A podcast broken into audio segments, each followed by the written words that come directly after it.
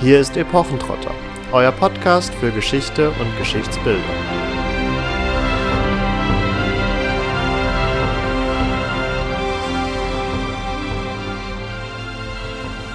Hallo und herzlich willkommen zu einer neuen Folge Epochentrotter. Heute beschäftigen wir uns mit dem Ritterfilm Ivanhoe aus den 50er Jahren. Vermutlich ist der Film nicht jedem bekannt, daher folgt gleich im Anschluss eine kurze Inhaltsangabe. Der Film Ivanhoe, der schwarze Ritter, wurde 1952 von Richard Thorpe gedreht. Er zeichnet sich aus durch eine sehr opulente Ausstattung, ist in Technicolor gedreht, hat eine besondere Filmmusik und setzt damit ganz neue Standards, nicht nur für dieses Genre, sondern überhaupt für die 50er Jahre. Wie auch andere Filme des Genres Mittelalterfilm verwendet Ivanhoe bekannte Muster, die entweder aus der Artussage, den Kreuzzügen und damit mit Richard Löwenherz und Robin Hood agieren. Schon Anfang des 20. Jahrhunderts gab es Filme, die in dieses Genre fallen, wie Il Cid oder Federico Barbarossa. In den 80ern knüpft man dann in Hollywood wieder an dieses Genre an mit Filmen wie Excalibur, Braveheart, Robin Hood, Der erste Ritter, Ritter aus Leidenschaft und so weiter. Ihr kennt das. Wegweisend allerdings waren trotz alledem die Produktionen aus den 50er und 60er Jahren für das Bild, das auch das spätere Hollywood uns vom Mittelalter weiterhin vermittelt. Deswegen glauben wir, dass es sehr wichtig ist, diesen Film heute zu besprechen und euch ein bisschen näher zu bringen. Außerdem lohnt es sich auch, mal einen alten Film zu sehen. Nicht nur Ivanhoe, sondern auch zum Beispiel Prinz Eisenherz von 1954. Damit zum Inhalt. Falls ihr nun vorhabt, Ivanhoe, den schwarzen Ritter, erst einmal selbst zu sehen, dann werden wir euch natürlich den Link zu Amazon Prime, wo er aktuell auch digital verfügbar ist, auf unseren Social Media Kanälen Facebook und Instagram zur Verfügung stellen. In diesem Sinne könntet ihr den Podcast hier erst pausieren und im Nachhinein weiterhören. Aber lasst euch auch nicht stören, allzu sehr werden wir wohl nicht jedes Handlungsdetail umkrempeln. In dem Film zieht äh, Wilfrid von Ivanhoe auf der Suche nach seinem König Richard durch die Lande. Richard Löwenherz ist auf dem Rückweg aus dem Heiligen Land im Zuge des dritten Kreuzzugs verloren gegangen. Viele in England glauben gar, dass er gestorben ist.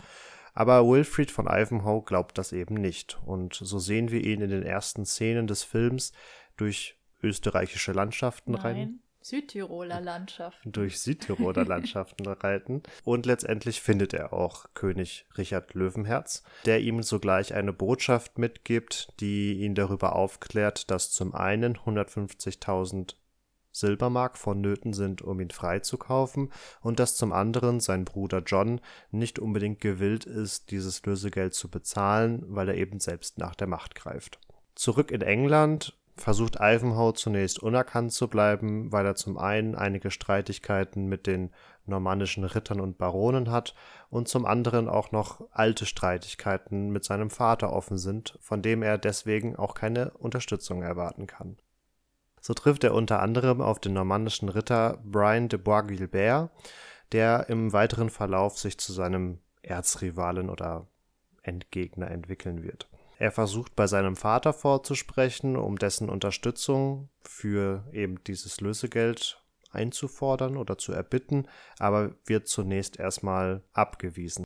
Äh, lediglich seine alte Jugendliebe, Rowena, scheint auf seiner Seite zu stehen, aber ja, hier greift auch schon ein wenig das vermeintliche mittelalterliche Frauenbild, aber auch das konservative Frauenbild der 50er Jahre. Sie kann ihm nämlich nicht allzu viel weiterhelfen. Glücklicherweise ergibt es sich, dass Ivanhoe einem jüdischen Gemeindevorsteher dabei hilft, einem Überfall zu entkommen. Und so steht eben dieser Jude in der Schuld Ivanhoes und unterstützt ihn in der Folge. So verspricht er ihm unter anderem dabei zu helfen, das Lösegeld für König Richard zusammenzubekommen. Und auch seine Tochter Rebecca scheint eine gewisse emotionale Beziehung zu Ivanhoe zu entwickeln und schenkt dem Ritter deswegen die Juwelen ihrer Mutter, mit der es Ivanhoe letztendlich möglich ist, an dem Turnier von Ashby teilzunehmen, dem ersten Höhepunkt des Films. Im Turnier von Ashby besiegen zunächst die normannischen Ritter ohne einen eigenen Verlust ihre angelsächsischen Kontrahenten und so scheint der Tag für die Angelsachsen schon gelaufen zu sein. Plötzlich taucht jedoch ein schwarzer Ritter auf. Und wir wissen anhand des Titels schon, dass es sich dabei offensichtlich um Ivanhoe handeln muss. Dieser tritt nun für die Angelsachsen ein und versucht so gleichzeitig auch den Usurpator John in die Schranken zu weisen, indem er nämlich nun die Gefolgsleute Johns, also die normannischen Ritter, im Turnier, konkret im Tjost, herausfordert. Er besiegt die meisten von ihnen, lediglich der schon erwähnte de Bois-Gilbert, an dem scheitert er und wird dabei auch verletzt.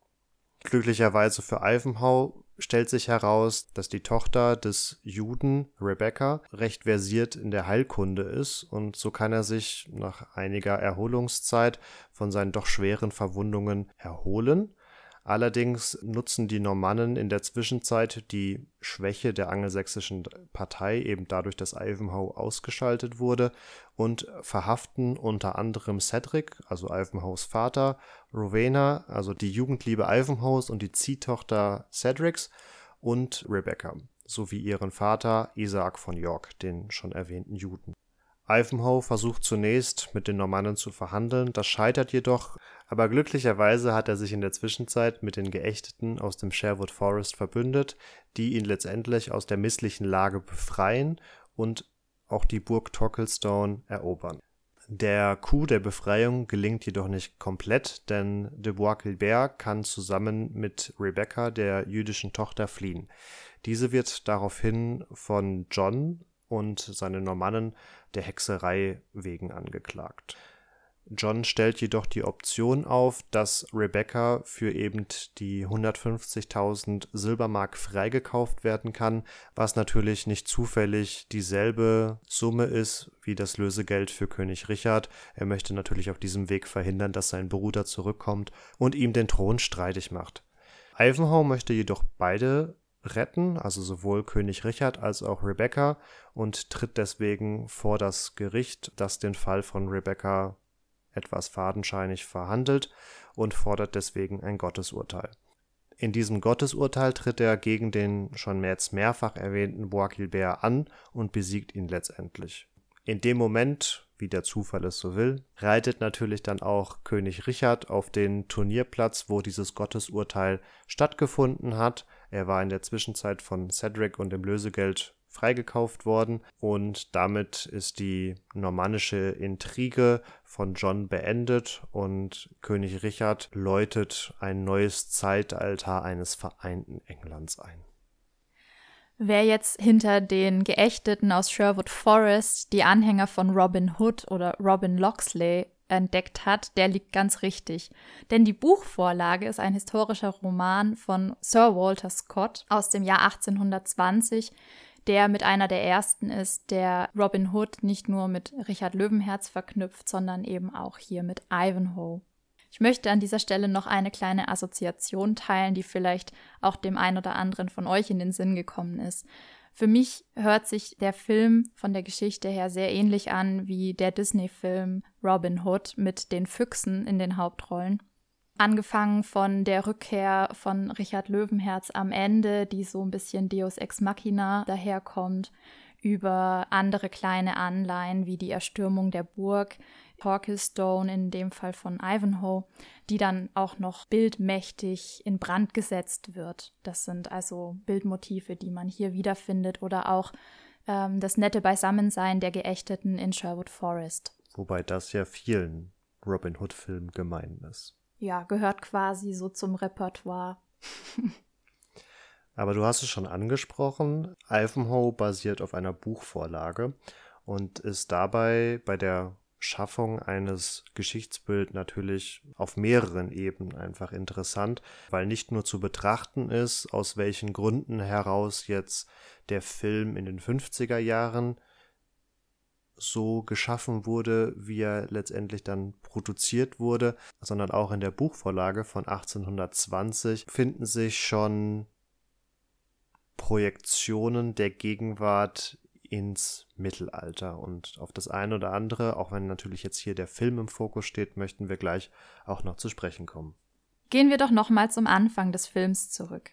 In der Zusammenfassung hat Marvin erwähnt, dass Ivanhoe singend durch die Lande zieht, vorbei an verschiedenen Burgen auf der Suche nach seinem König und er findet ihn letztendlich auch und zwar mit Hilfe eines Liedes, das er schmettert und auf das ähm, König Richard mit der zweiten oder dritten Strophe antwortet. Er verwendet dafür Lieder, die wohl nur Richard kennen konnte und somit ist es relativ offensichtlich, als dann eine Stimme antwortet, dass es sich um den König von England handelt. Hinter dieser Szene oder hinter dieser Figur, besser gesagt, verbirgt sich ein nordfranzösischer Trouvère, der zur Troubadours-Lyrik gehört, auf Deutsch Minnesänger ist. Und zwar ist das ein sogenannter Blondel de Nel, der um 1155 geboren und um 1210 gestorben sein soll. Ihm werden insgesamt 24 Liebeslieder zugeschrieben, die allerdings nichts mit dem zu tun haben, was uns Hollywood hier präsentiert. Das ist ein Lied, das so weit weg ist von Minnesang oder Troubadours Lyrik, wie es nur geht, aber ziemlich sicher den Zeitgeist der 50er Jahre anspricht. Auch bei Blondel wird angenommen, dass es sich um einen Adligen handeln könnte, ähm, hier gibt es zwei verschiedene Annahmen, einmal Jean der Zweite und einmal Jean der Erste von Nobel. Allerdings ähm, gibt es genauso die Annahme, dass es sich um einen maximal bürgerlichen ähm, handeln könnte, also vom Stand her weit unter dem Adel. Allerdings geht man davon aus, dass er tatsächlich Teilnehmer des dritten Kreuzzugs war. Also immerhin ein paar Punkte treffen zu auf das, was uns der Film hier darstellt. Es ist nicht völlig aus der Luft gegriffen, aber man muss sich hier einfach bewusst sein, dass sich hinter dem Ganzen vor allen Dingen eine Legende verbirgt. Denn es gibt die sogenannte Blondel-Saga oder ich finde, man müsste eher Legende sagen, ähm, der zufolge König Richard Löwenherz in den Jahren 1192, 93 oder 94 sogar nach seiner Gefangennahme auf seiner Rückreise vom dritten Kreuzzug tatsächlich von Blondel gesucht und gefunden wurde, indem dieser von Burg zu Burg zog und überall dort eben die Lieder sang, wie dies hier auch Ivanhoe tut. Eigentlich wurde nach dieser Legende Richard Löwenherz aber auf Dürnstein in der Wachau gefunden und nicht in einer Burg in Südtirol.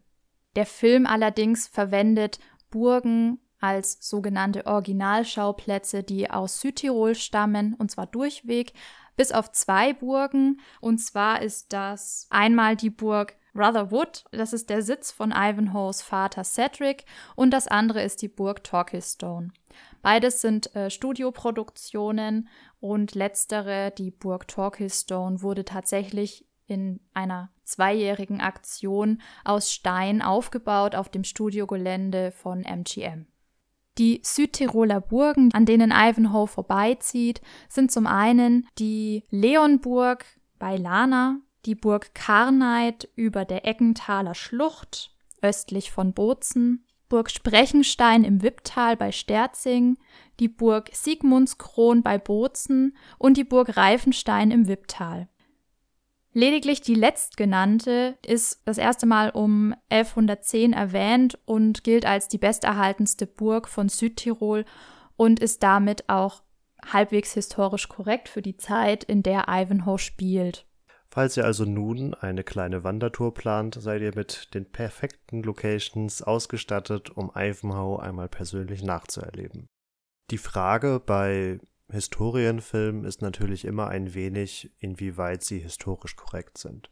Gerade bei dem Beispiel Ivanhoe werden wir gleich noch sehen, äh, wie aber auch die Produktionszeit, also der zeitgenössische Kontext der Produktion in den Film hineinwirkt. Nichtsdestotrotz kann festgehalten werden, dass natürlich Personen wie Richard Löwenherz und auch Johann Ohneland, hier John genannt, existiert haben, so dass der historische Kontext als solcher real und existent war. Beim Namen von Ivanhoe hingegen, der ja ein fiktiver Charakter ist, hat sich der Autor der Buchvorlage Sir Walter Scott am Dorfnamen eines angelsächsischen Dorfes orientiert. Umstritten ist in der Forschung ein wenig die Rivalität zwischen Angelsachsen und Normannen, die hier als ja, Kernthema des Films zu tragen kommt und auch in vielen Bereichen überhaupt der Handlungsmotor ist. Wie Katharina gerade schon vor allen Dingen in Bezug auf die Blondelsage erwähnt hat, spielt der Film vor allem in den 1190er Jahren, also am Ende des 12. Jahrhunderts. Wie vielleicht bekannt ist, eroberte Wilhelm der Eroberer mit seinen normannischen Kriegern im Jahr 1066 bei der Schlacht von Hastings England. Zwischen diesen beiden Ereignissen äh, oder zwischen diesen beiden Zeithorizonten liegen also ungefähr 130 Jahre von dem Höhepunkt des Konflikts zwischen Angelsachsen und Normannen und eben nun der Filmhandlung. Auf der einen Seite wird in der Forschung argumentiert, dass dieser schwelende Konflikt zwischen beiden Volksgruppen im Zuge dieser 130 Jahre markant abgenommen habe und daher gar nicht mehr so zum Tragen kommen könnte, wie es der Film jetzt hier nun darstellt. Gleichzeitig muss man festhalten, dass die Normannen in England weiterhin eine Minderheit waren, eine sehr kleine Minderheit, die trotz alledem die politische und auch soziale Macht auf der Insel ausgeübt haben, sodass jedwede Spannung zwischen beiden Volksgruppen nun sicherlich nicht komplett weggeredet werden kann. Eine Sache, die Ende des 12. Jahrhunderts vermutlich nicht so stattgefunden hat, hingegen ist das Turnier von Ashby in meiner Zusammenfassung schon als der erste Höhepunkt des Films tituliert. Hier ergibt es sich einfach, dass aufgrund einer schlechten Quellenlage für das ausgehende Hochmittelalter nicht so zu 100% gesagt werden kann, wie Turniere im Detail ausgesehen haben. Dementsprechend orientiert sich der Film, wie auch andere Produktionen, etwa Ritter aus Leidenschaft, vor allen Dingen an spätmittelalterlichen und auch schon frühneuzeitlichen Quellen, wo das Turnier nochmal eine sehr prunkvolle Ausgestaltung erfahren hat und zumindest visuell sicherlich seinen Höhepunkt erreicht hat. Ihr könnt das im Film Ivanhoe unter anderem an den Mittelplanken ausmachen, äh, die die beiden aufeinander zureitenden Pferde voneinander trennen. Das ist eher was, was im Spätmittelalter aufkommt, aber auch die Zuschauertribünen zeugen schon von einer gewissen Professionalisierung des Turniers, wie sie auch vermutlich erst später eingetreten ist. Hier ist natürlich fraglich, inwieweit man dem Film da Vorwürfe machen kann, wenn eben nicht so ganz geklärt ist, wie es denn eigentlich vorher stattgefunden hat. Was bei dem Turnier sehr auffällt, ist die bunte Gestaltung der Kostüme. Da sind wir komplett im Rahmen, also gescheckte äh, Schabracken, also die Decken, die die Pferde haben, passend zu den Wappen und zum äh, Wappenrock, den die Ritter tragen. Das ist vollkommen vertretbar, auch wenn vielleicht hier die Materialien ein bisschen fragwürdig sind. Besonders lustig fand ich persönlich die Helmzieher, wenn ihr euch das mal anschauen wollt. Das hat mich zum einen an Pappmaché erinnert, also die Aufbauten, die Helmzieher oben, das was auf dem Helm drauf ist, was nochmal zum Beispiel das Wappen aufgreift oder ein Tier, was wie ein Attribut für den Ritter gilt, benutzt. Das ähm, sieht mir ein bisschen weniger aus, als wäre es hochwertiges Material und man kann davon ausgehen, dass das normalerweise durchaus aus Metall gefertigt war und dadurch auch noch mal so einen Glanzeffekt hatte. Hinten dran haben die Ritter dann so eine Art, ja, fast wie aus dem Material, das Drachen bespannt sind. Ja, wie so kleine Flügel hinten am Helm, die dann so lustig hinter ihnen herwehen. Also da würde ich doch behaupten, dass das nicht so ganz historisch korrekt ist. Du hast schon angesprochen, dass gerade in der Gestaltung der Gewänder hier, ich würde fast sagen, ein gewisser Pragmatismus der 50er Jahre zum Tragen kommt, indem man schon hier und da versucht hat, sich an optischen Vorlagen zu orientieren, allerdings eher modernes und sagen wir, angenehmeres Material verwendet wurde. Beispielsweise die Kettenhemden, äh, wenn ihr euch das mal anschaut, die sind so dünn geflochten, dass sie sich über den Wappenrock quasi nur wie so ein leichter Schleier legen. Und auch ansonsten sieht man an der Bewegung der Ritter, dass die Kettenhemden, die Rüstungen, die sie tragen, offensichtlich sehr leicht waren. Also hier scheint wirklich Aluminium oder ein anderes Leichtmetall zum Tragen gekommen zu sein. Und die Verarbeitung entspricht natürlich auch nicht historischen Vorlagen. Das zieht sich dann ein wenig weiter durch, dass beispielsweise bei dem Gottesurteil am Ende des Films metallerne Schilde benutzt werden, die zumindest im Film natürlich besonders schöne Klangeffekte erzeugen, aber auch hier wäre der Schild eigentlich ähm, aus Holz gefertigt worden, um eben die Stoßenergie besser abfedern zu können. Also rein von der Materialität sind hier sicherlich ähm, aus filmischen Gründen rein schon von den Kosten Abstriche gemacht worden. Was jetzt rein die Optik angeht, ähm, so lehnt sich das zum Teil auch an bekannte Bilder wie aus dem Codex Manesse, also der Heidelberger Liederhandschrift, an und ist damit durchaus so in Ordnung. Was die Kostüme grundsätzlich angeht, so finde ich es hier ganz schön im Kontrast zu den momentan aktuellen Produktionen, dass es so farbenfroh ist und damit auch näher an dem, was man für das Hochmittelalter tatsächlich erwarten durfte. Ich möchte jetzt nicht im Detail auf irgendwelche Bordenverzierungen, Schnürungen oder ähnliches eingehen. Die Kostüme der Frauenfiguren fallen am meisten auf, was Material auch wieder hier angeht, als auch überhaupt die Gestaltung. Sie sind beide sehr tailliert, also figurbetont gekleidet und auch der Ausschnitt am Hals ist viel tiefer, als man es zu der Zeit erwarten dürfte. Immerhin ähm, tragen sie zumindest fast die ganze Zeit auch einen Kopfschleier. Also das ist tatsächlich auch was, was man hier erwarten dürfte. Allerdings ist die Art, wie der aussieht, eher was, was man heute noch im Faschingsbedarf bekommt, als das, was einem Wandteppiche, Miniaturen in Handschriften und so weiter nahelegen.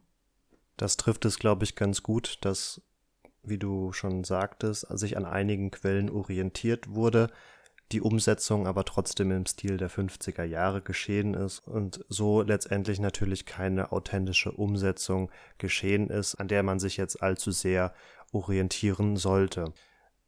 Was du gerade schon erwähntest mit der Farbenfröhlichkeit und was du äh, gerade schon in Bezug auf die Farbenfröhlichkeit erwähntest, ähm, setzt sich ja generell in einer helleren Gestaltung des Bildes insgesamt fort. Und das hat tatsächlich auch technische Gründe, dass ihr feststellt, dass beispielsweise auch Räumlichkeiten, die eigentlich recht dunkel erscheinen müssten, nahezu vollkommen ausgeleuchtet sind, eben damit Kameras der Zeit überhaupt alles erfassen können und ihr nicht mit allzu vielen schwarzen Flecken auf dem Bild konfrontiert werdet, sodass sich allein aufgrund der Technik schon ein insgesamt wesentlich helleres und damit auch natürlich positiveres Bild des Mittelalters abzeichnet, anders als jetzt andere Produktionen einige Jahrzehnte später, die dann wieder zu einer eher düsteren und auch dreckigeren Sicht übergehen. Was wiederum ein ziemliches Klischee ist, und das findet sich leider auch in diesem Film, ist die Tatsache, dass die Hexenverbrennung schon im 12. Jahrhundert angesetzt wird. Bei dem Gottesurteil von Rebecca geht es ja darum, dass sie angeklagt wird oder bezichtigt wird, schwarze Magie auszuüben und unter anderem de Bois-Guilbert verhext zu haben. Dieses Gottesurteil ist ein Motiv, was durchaus sich auch zum Beispiel in dem mittelalterlichen Roman Tristan wiederfindet. Allerdings ist es hier so, dass ja Gott darüber entscheiden soll, ob Isolde sich die Finger an einem heißen Eisen verbrennt oder nicht. Ähm, hier ist es vielmehr das, ähm, was ihr aus zum Beispiel Game of Thrones kennt, das Trial by Combat, also der Zweikampf mit Stellvertretern für beide Seiten. Was nun diese Hexenverbrennung angeht, die dadurch abgewendet wird, ist das etwas, was ihr immer wieder findet und wenn ihr euch mit jemandem unterhaltet, werdet ihr garantiert als Antwort immer bekommen, ja, das ist was, was im Mittelalter passiert ist. Tatsächlich ist es aber so, dass das erst im 13. Jahrhundert Frauen ähm, verurteilt wurden mit Anklagepunkten wie eben Heilkünste, die nicht mit, ja, mit rechten Dingen zugehen, die nicht damit erklärt werden können, was man sieht. Das Wort Hexe wird erst im 14. Jahrhundert tatsächlich damit in Zusammenhang gebracht. Also kann es um 1198, 93, wann auch immer, noch keine Hexenverbrennung so gegeben haben.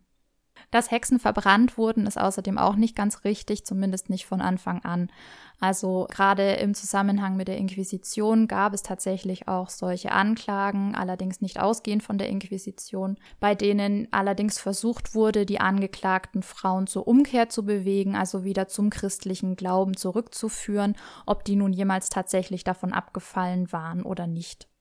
Hexenverbrennungen finden dann natürlich vor allen Dingen in der frühen Neuzeit statt. Das werden wir aber auch nochmal in einer gesonderten Folge uns näher anschauen. Hier ist tatsächlich gerade in Bezug auf diesen Prozess recht interessant zu beobachten, in welcher Zeit Ivanhoe, der schwarze Ritter, produziert worden ist. Wir befinden uns in der Nachkriegszeit und in Amerika agiert das sogenannte Komitee für amerikanische Umtriebe. Das gab es auch schon in anderer Form vor dem Krieg und nach dem Krieg war natürlich die große Befürchtung, dass Amerika von den Kommunisten unterwandert wurde. Und so kam es auch bald dazu, dass dieses Komitee Hollywood in den Fokus genommen hat. Interessanterweise wurde diese Untersuchungen in Hollywood wurden ja auch schon in den 50er Jahren in gewisser Weise als Hexenjagd aufgefasst. Und so ist es nicht verwunderlich, dass dieses Element in Ivanhoe Eingang gefunden hat. Und so kann hier sicherlich eine gewisse Kritik seitens der Filmmacher an diesem Komitee ausgemacht werden. Generell ist interessant in diesem Kontext, dass dieses den Kommunismus in Zusammenhang mit dem Judentum gebracht hat. Also dass hier trotz eigentlich einer pro jüdischen Einstellung in Amerika der Verdachtsmoment seitens des Komitees doch so weit ging, sie in Zusammenhang mit, mit den Kommunisten zu bringen. Denn es liegen tatsächlich unterschiedliche Versionen von Ivanhoe dem Film vor. In einer anderen Fassung die in den Jahren 1946 und 47 entstanden ist, also direkt im Nachgang an den Krieg, äh, haben die beiden jüdischen Protagonisten nämlich noch eine vollkommen andere Rolle gespielt. Isaac von York, der Vater, war auch hier als Geldgeber aktiv, allerdings ist die ganze Beziehungskonstellation der anderen Charaktere etwas umgestaltet worden und damit auch eine Abkehr von Scotts Originalroman. So ist beispielsweise Rowena eigentlich in dieser 46er Fassung die Halbschwester von Ivanhoe, sodass eine amoröse Beziehung zwischen den beiden gar nicht möglich ist. Und Ivanhoe kann sich so gesehen ungehindert den Gefühlen äh, Rebecca's hingeben. Die beiden heiraten und Rowena wiederum heiratet einen normannischen Adligen, sodass durch diese Hochzeiten am Ende des Films alle drei beteiligten Gruppen ja vereinigt werden und ein geeintes England entsteht. Hier ist interessant zu beobachten, welche prominente Rolle die beiden jüdischen Charaktere spielen. Und wenn man sich den zeitlichen Kontext ansieht, kann man sagen, dass diese Fassung von 46, 47 eben auch unter dem Eindruck entstanden ist, dass in Deutschland beispielsweise die Nürnberger Prozesse abgehalten wurden und im Nahen Osten unter internationaler Beteiligung darüber diskutiert wurde, ob und inwieweit die jüdischen Überlebenden des Holocaust dort wieder eine Heimat finden können oder sollen. Entsprechend waren auch die Bedenken der Produzenten und Drehbuchautoren groß oder auch diese, diese Bedenken wurden von außen an das Produktionsteam herangetragen, inwieweit es denn gefährlich sein könnte, Isaac von York, den Vater, als Geldgeber, Geldverleiher darzustellen, da hier die Bedenken oder die Gefahr bestand, dass durch diese stereotype Darstellung ja antisemitische Vorbehalte wieder aktiviert werden könnten und es so zu Unruhen oder ähnlichem kommen könnte. Dabei haben die Produzenten und Drehbuchautoren in anschließenden Interviews und Memoiren angeführt, dass zum einen natürlich für einen mittelalterlichen Juden kaum andere Möglichkeiten bestanden als Geldgeber, Geldverleiher zu sein, eben weil sie den Zünften nicht beitreten konnten und entsprechend kein Handwerk ausüben durften. Äh, sie haben Isaak aber gleichzeitig auch mit vielen Tugenden ausgestattet und ihn gar als ja, patriotischen Engländer auftreten lassen, der zwar um die Gefahren weiß, weil er sich noch nicht so zu 100% sicher ist, ob Richard das von Ivanhoe gegebene Versprechen, die Juden und alle anderen Randgruppen nicht mehr zu unterdrücken, halten wird, aber er ist scheinbar doch optimistisch gestimmt. Und so werden diese Stereotypen eben nicht ängstlich vermieden, sondern durchaus funktional eingebettet, um so sie positiv zu konnotieren.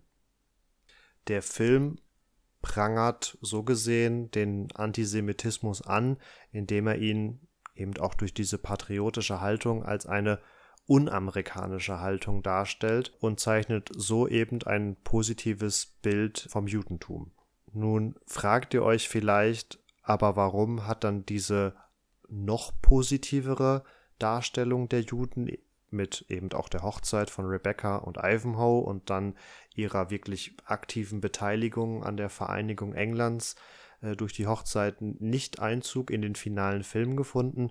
Nun, das hat wieder eben mit diesem Komitee für amerikanische Umtriebe zu tun, die wie gerade schon erwähnt, eine Verbindung gesehen haben, aus welchen Gründen auch immer, zwischen Kommunismus und Judentum. Und so ist man hier wieder von dieser Darstellung etwas abgewichen und die letztendliche Fassung seht ihr dann im finalen Film. Der vergleichsweise große Anteil der jüdischen Charaktere findet sich aber auch schon im Originalroman von Sir Walter Scott hier hat ähm, die jüdische Beteiligung allerdings eine andere Konnotation. Also zum einen tritt ja beispielsweise Ivanhoe den Juden schon sehr tolerant gegenüber. Hier zeigt sich die in Schottland sehr präsente und damit auch wirkmächtige Aufklärung und ein damit einhergehendes Toleranzdenken, was durchaus am Anfang des 19. Jahrhunderts in Schottland gegeben war und zum anderen projiziert, das hatten wir auch eingangs schon erwähnt, Sir Walter Scott damit Probleme seiner Zeit ins Mittelalter. Anfang des 19. Jahrhunderts, auch im Zuge der Aufklärung dann natürlich, diskutierte man nämlich in England die Rolle der Religion und die Rechte verschiedener Religionsgemeinschaften. Ähm, Sir Walter Scott war als Schotte natürlich Katholik und Katholiken durften lange Zeit nicht wählen und nur wenig Land besitzen. Und eben diese Verhältnisse wurden zur Zeit der Entstehung des Romans neu verhandelt und so appelliert Scott quasi durch die tolerante Behandlung der Juden im Mittelalter für eine ebenfalls tolerante Behandlung der Katholiken in seiner Zeit. Aber kommen wir zurück zum Film. Katharina, du als Medievistin, wie würdest du denn die Rittertugenden oder deren Darstellungen im Film einschätzen? Ist deren Darstellung zeitgenössisch oder auch vielleicht eher ein Konstrukt des 20. Jahrhunderts, das ins Mittelalter projiziert wird?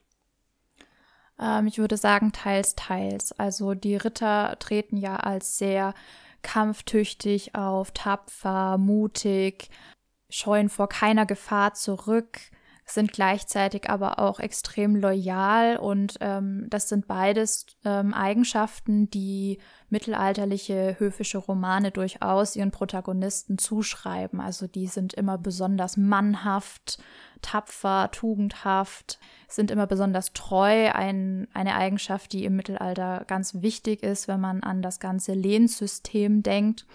Das würde gar nicht funktionieren ohne die sogenannte Trüve. Andererseits, wenn man sich anschaut, dass hier doch auch immer die ähm, Zwistigkeiten zwischen Angelsachsen und Normannen ins Spiel kommen, dann ja, lassen sich da sicherlich auch Vergleiche ziehen. Also die Christen zum Beispiel, die in den Romanen gegen die Heiden ziehen, also gegen Sarazenen zum Beispiel.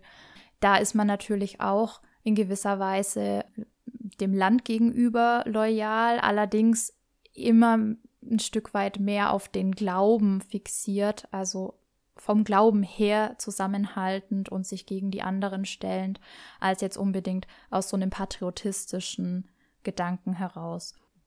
Du würdest also sagen, dass Angelsachsen und Normannen jetzt rein von der höfischen Literaturdarstellung aufgrund ihres Glaubens enger zusammenhalten sollten, als sie es im Film tun.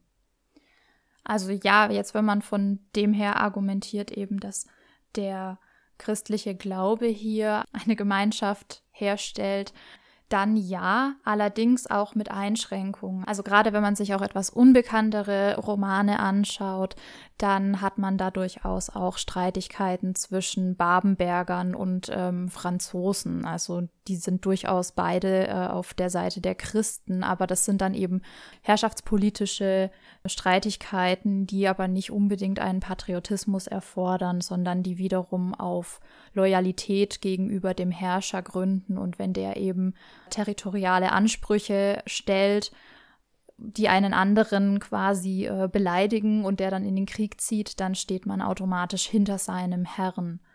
Also da steckt einfach ein anderer Gedanke dahinter, als jetzt, wenn man aus dem 50er Jahre Hollywood herausdenkt, gelten. Diese patriotische Schiene, die im Film ja durchaus gefahren wird, also gerade Ivanhoe steht ja sehr für sein Land ein, für seinen König, aber auch für eine Einheit der beiden oder streng genommen aller drei beteiligten Gruppen. Und dieser Patriotismus kommt natürlich nicht von ungefähr. Zum einen sind wir in der Nachkriegsgesellschaft, wo Patriotismus gerade in Amerika großgeschrieben wurde. Das wurde allerdings auch schon vorher gemacht. Der Produktionsbeginn von Ivanhoe war nämlich streng genommen schon 1935, also noch in der Vorkriegszeit, und wurde dann eben aufgrund des Krieges pausiert. Und ich hatte ja gerade schon auch die vorangegangenen Skripte erwähnt, wo zum einen teilweise ähm, die jüdischen Charaktere nochmal mehr im Mittelpunkt standen, aber auch dieser Patriotismus stand nochmal wesentlich mehr im Mittelpunkt. So sollte beispielsweise beim Eingangstitel das große Wappen des Vereinigten Königreichs gezeigt werden, in Kombination mit der Musik oder mit dem Lied The Land of Glory and Hope The Land of Hope and Glory. Und auch einige Sprechpassagen der Charaktere waren weitaus patriotischer geprägt. Dazu werden wir euch die Tage mal einen kleinen Auszug aus diesen Skripten auf unseren Social Media Kanälen zur Verfügung stellen, dass ihr da mal einen Einblick bekommt. Generell wird dieses vereinigte England, was dann am Ende des Films von König Richard Löwenherz ausgerufen wird, als eine Art prädemokratische Monarchie oder eben als Quelle einer demokratischen, proto-amerikanischen Gesellschaft gesehen. Also in diesen Mittelalterfilmen der 50er Jahre seht ihr ganz oft, dass sie amerikanische Produktionen sind, die aber im mittelalterlichen England spielen. Und hier durch die positive Darstellung dieses mittelalterlichen Englands speist Amerika quasi seine eigene ähm, Tradition. Je positiver diese Vergangenheit dargestellt wird, desto positiver muss auch das gegenwärtige Amerika sein. Ähm, das vielleicht als Grund dafür, warum zum einen diese patriotischen Elemente zwischenzeitlich sehr stark im Skript verankert waren oder auch warum es im finalen Film immer noch diesen Ausruf des vereinten Englands ganz am Ende des Films gibt. Ein, ein historisches Gegenbeispiel wäre, dass beispielsweise Rom, das antike Rom, sich auf ja, das glorreiche Troja zurückberuft. Also immer hier so ein bisschen der Rückbezug auf vergangene, prunkvolle Zeiten, die dann auch die eigene Zeit legitimieren. Translatio Imperii. ja. Kommen wir nun zum Fazit. Bei aller Krittelei an dem Film und bei allem Lob muss man natürlich trotz alledem sagen, dass es sich bei Filmen und auch bei dem Buch, das die Vorlage bildet, in erster Linie um Unterhaltung handelt. Man darf aber durchaus die Filmemacher, in diesem Fall Richard Thorpe, an den eigenen Ansprüchen messen. Das heißt konkret, wenn sich also jemand Fachberater an die Seite stellt, in Kleinstarbeit eine später gebaute Burg in kleinen Modellen vorsetzen lässt und dann natürlich da auch noch eingreift. Wenn jemand die Filmmusik so konzipiert, dass sie den Anschein erweckt, dass hier ein Minnesänger vorträgt, wenn Originalschauplätze in Anführungszeichen verwendet werden, wie im Film die Südtiroler Burgenlandschaft, dann vermittelt man dadurch ja einen gewissen Anspruch an den Film, der Authentizität suggerieren soll. Das hat zur Folge, dass unser Bild vom Mittelalter sehr geprägt ist und auch heutige Produktionen gerne noch auf die ein oder anderen Motive zurückgreifen. So werden also auch heutige Mittelalterfilme noch als sogenannte Fenster zum Mittelalter wahrgenommen, obwohl sie eigentlich nichts anderes als eine Illusion von der Vergangenheit darstellen können und natürlich auch in gewisser Weise sollen. Eine Illusion, die letztendlich nur ein Abbild der Gegenwart ist, dem ein historisches Gewand übergestülpt wurde. Das haben wir jetzt gerade an Ivanhoe und seinen verschiedenen Stadien vom Roman über verschiedene Skripte hin zum finalen Film an einigen Aspekten, glaube ich, ganz gut aufgezeigt, dass vor allem immer der zeitgenössische Kontext der Film- und Buchproduktion weitaus ausschlaggebender ist als der letztendlich historische Forschungsstand. Wenn dieser Podcast euren Appetit auf alte Historienfilme geweckt hat, schreibt uns gerne in die Kommentare, welche ihr euch angeschaut habt. Schreibt uns auch gerne, wie ihr den Film Ivanhoe, der schwarze Ritter, findet und vielleicht welche Assoziationen dieser Film bei euch geweckt hat. Ihr findet uns wie immer auf unseren Social-Media-Kanälen Facebook, Instagram und auf YouTube. Und wie versprochen werden wir euch noch diesen kleinen Auszug aus den Skripts online stellen und zum anderen den Link zu Amazon Prime, wo der Film eben digital verfügbar ist, bereitstellen, sodass ihr die Möglichkeit habt, Ivanhoe, den Schwarzen Ritter, meinen ganz persönlichen Favoritenfilm, noch einmal nachzusehen. In diesem Sinne wünschen wir euch noch ein schönes, langes Wochenende. Ciao, ciao. Tschüss.